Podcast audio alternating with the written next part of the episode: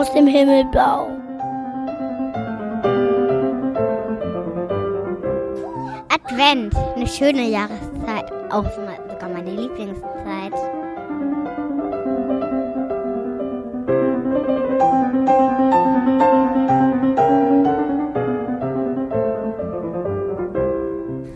Die kartenkundige Kunigunde. Eine Geschichte von Daniela Tepper, gesprochen von Maike Miering-Schlüter.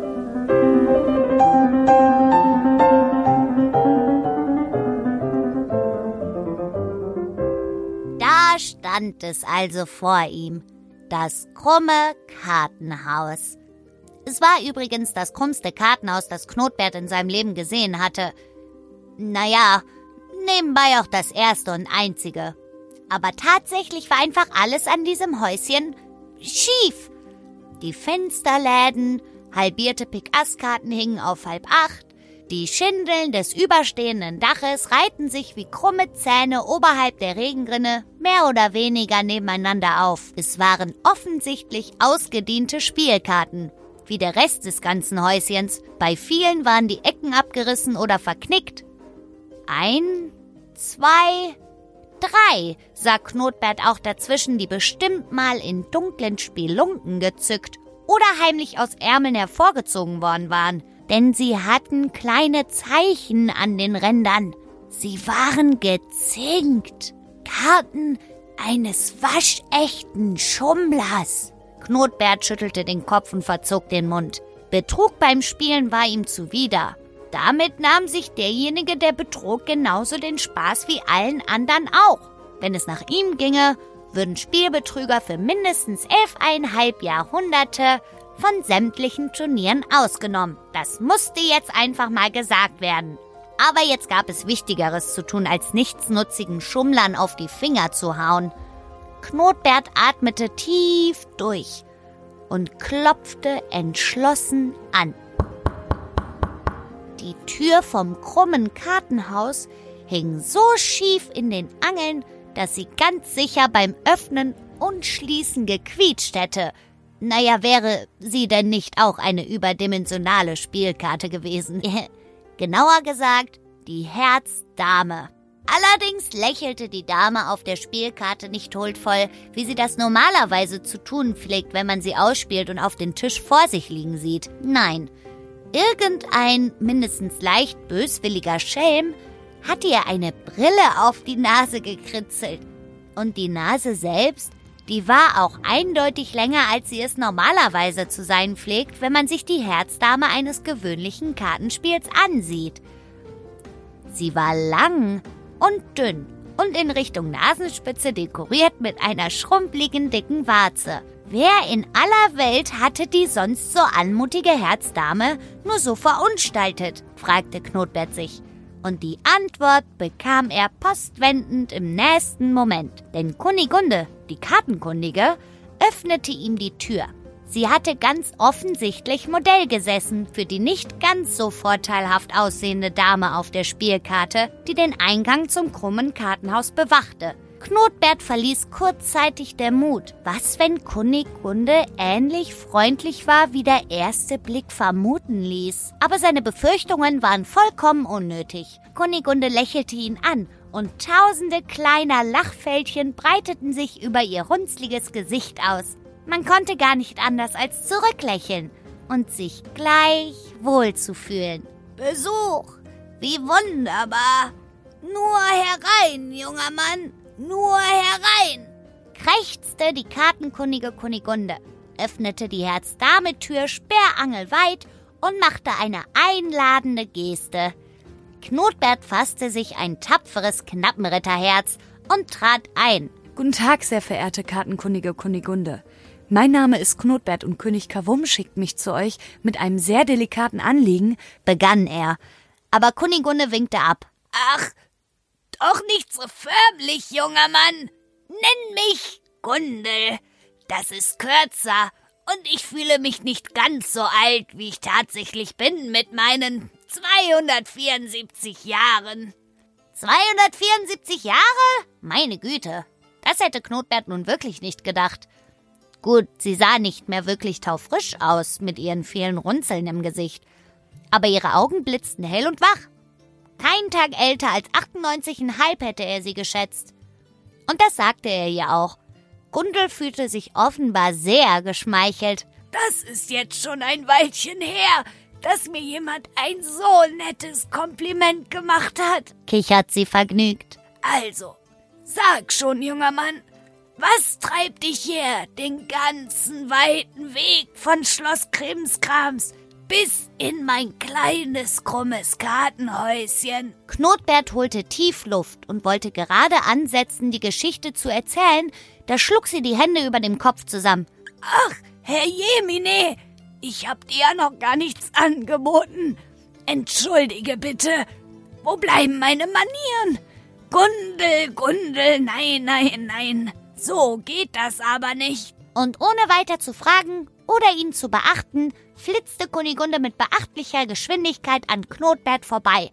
Aber so schnell, wie Gundel wieder zurückkam, hin und her lief, jedes Mal neue Köstlichkeiten in den Händen, die sie auf den Tisch mitten im Raum auftürmte, da kam er überhaupt nicht dazwischen.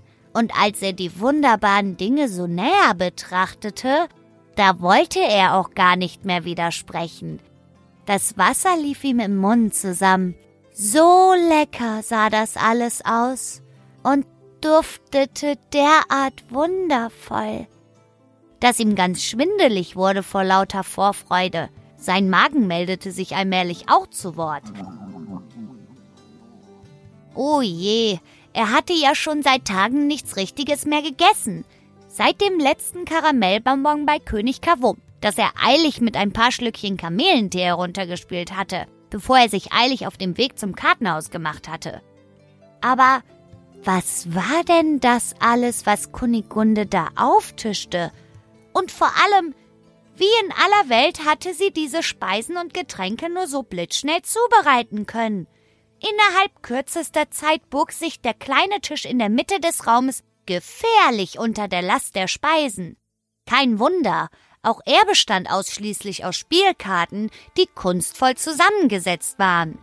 Endlich bat Gundel ihn Platz zu nehmen. Greif zu, mein lieber Gast, greif zu und iss und trink reichlich. Na, das ließ sich Knotbert aber nicht zweimal sagen.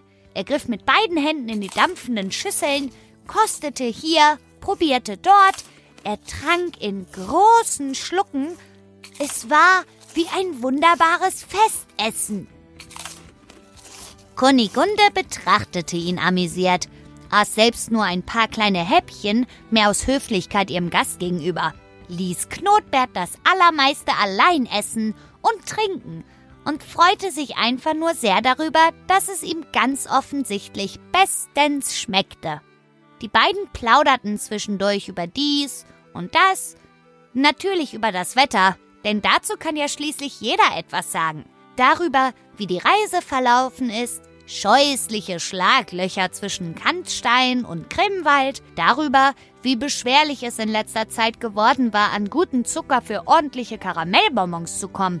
Knotbert bemerkte gar nicht, wie schnell die Zeit verging, und schließlich war er nicht nur picke, packe, vollgefuttert, sondern draußen war es auch schon dunkel geworden. Er hatte das Gefühl, kein kleinstes bisschen mehr essen und kein kleinstes Schlückchen mehr trinken zu können, ohne platzen zu müssen. Meine Güte, verehrteste kartenkundige Kunigunde, ich kann nie wieder etwas essen. Danke euch sehr für dieses vortreffliche Mahl. Knotbert, mein Lieber, waren wir nicht beim Du und bei Gundel? Knotbert wurde ein bisschen rot und beeilte sich zu sagen, Oh ja, en entschuldigt bitte vielmals, ähm, entschuldige bitte, Gundel. Das gefällt mir schon besser, lieber Knotbert. Dann berichte jetzt, was führt dich her zu mir in die abgelegenste Ecke unseres schönen Königreichs? Und Knotbert erzählte von dem verloren gegangenen Kreuzbuben, von der Verzweiflung des großen und mächtigen König Kavum, davon, dass sie mit Mann und Maus und Hund und Katz das gesamte Schloss Krimskrams auf den Kopf und wieder auf die Füße gestellt hatten und nichts, rein gar nichts hatten finden können. Und jetzt, sagte Knotbert ein bisschen außer Atem mit einer kleinen Träne im linken Augenwinkel. Jetzt muss vielleicht, Ihm verschlug es kurz die Stimme. Vielleicht das ganze schöne Mau-Mau-Turnier für dieses Jahr. Es kostete ihn hörbar große Überwindung, das letzte Wort seines Berichts über die Lippen zu bringen. Ausfallen.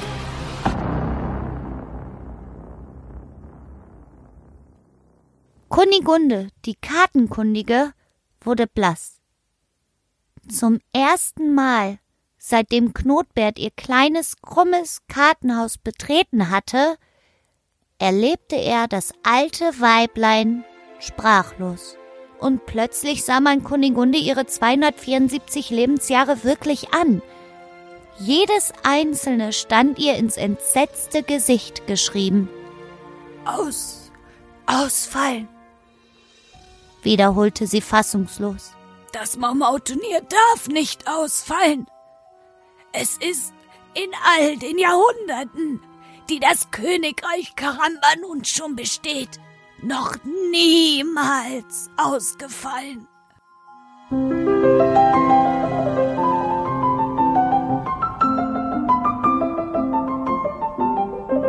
Das war eine Geschichte aus dem Himmelbau.